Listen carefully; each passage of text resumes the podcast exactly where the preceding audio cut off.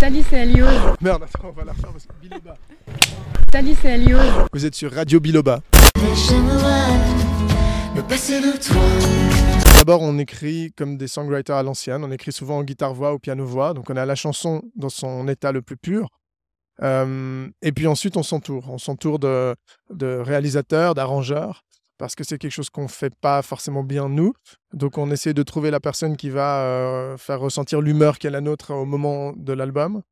Euh, et ensuite, il y a encore d'autres étapes. Il y a des étapes de mixage, de mastering. Mais si on traçait l'histoire, on pourrait avoir, euh, je sais pas, 20 enregistrements entre euh, la maquette première et puis l'étape finale. ouais. À partir du moment où la chanson est écrite, on est, on est présent, mais on délègue beaucoup de choses. On aime bien les challenges. Donc, euh, quand on nous propose des choses qui sont en dehors de notre, euh, de notre univers, on est assez tenté d'accepter. C'est vrai qu'on Souvent. assez vite à notre univers. Par exemple, on a repris une chanson de Ayam, donc c'est du rap, mais qu'on a rendu mélodique et qu'on a harmonisé vocalement. Donc euh, ça, c'est le genre de, de petit pari qu'on aime bien se lancer. Et puis, voilà, de prendre quelque chose qui existe et puis de le ramener dans notre univers à nous. Les moments décisifs, je dirais 2009, le premier album d'Alios, parce que c'est là que tout a démarré. Après, on a été un peu pris par une vague pendant quelques années, les concerts arrivaient, etc. 2012, parce que c'est là où on a décidé de faire que ça. On a monté une société de production qui, gère un peu tout ce qu'on fait encore aujourd'hui. 2016, parce qu'on a signé euh, chez Warner Music, c'était quand même euh, un step énorme euh, de, fait. Et 2018, avec les Victoires de la musique, où notre troisième album studio est nommé aux victoires dans les, dans les trois albums révélations de l'année. C'était un truc énorme, d'autant plus pour des artistes suisses. Moi, j'ai baigné dans le classique, je suis né dans le classique en fait. Euh, euh, j'ai eu des périodes hip-hop. Euh, Alizé n'écoute pas la même musique que moi, donc on est chargé de vraiment plein plein de choses qui font, enfin voilà, tout ça, ça a brassé en nous et ensuite on se rencontre, on est les deux et ça donne ce qu'on fait, qui est pas forcément la musique qu'on écoute. Donc, et puis, il faut savoir que quand l'album sort pour le public, en fait, nous, ça fait déjà plusieurs mois, voire années qu'on le potasse. Donc, euh, j'ai juste envie qu'ils vivent en live, en fait, et que les chansons vivent avec nous et se transforment en live. Mais c'est drôle parce que du- coup, on retombe sur des fois des albums ou des chansons d'il y a euh, 10, 12 ans, ou je sais pas. Et, des fois, on a oublié des choses, ou on a. euh, c'est assez drôle de revisiter, voilà, réécouter son répertoire. Ça.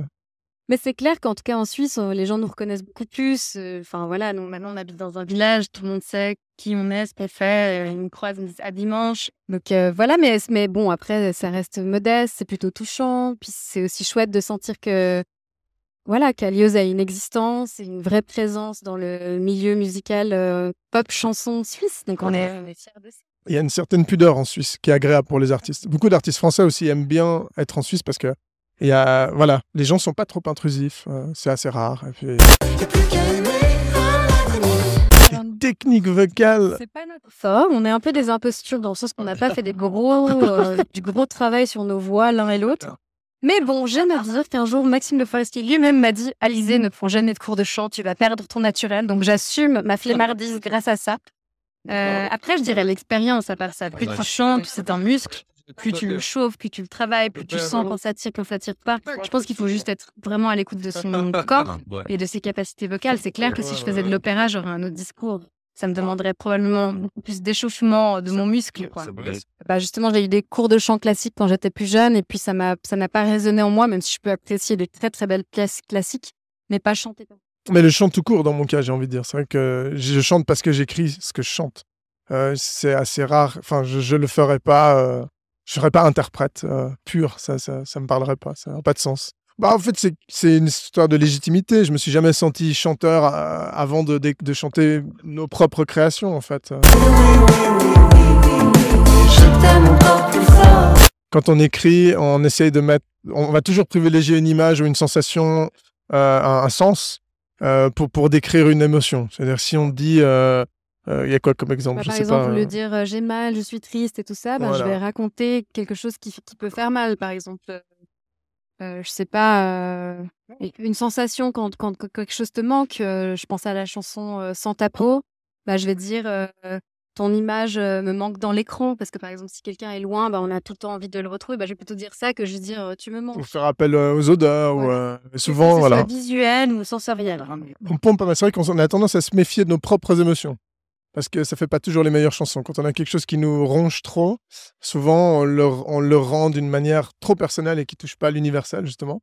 Donc c'est pas toujours facile de faire des chansons qui, qui nous concernent trop. À l'album, il y a la chanson Ça reste là que Peggy a écrite. Ça parle entre autres du deuil quand il a perdu son papa, mais c'est pas oh papa tu me manques quoi.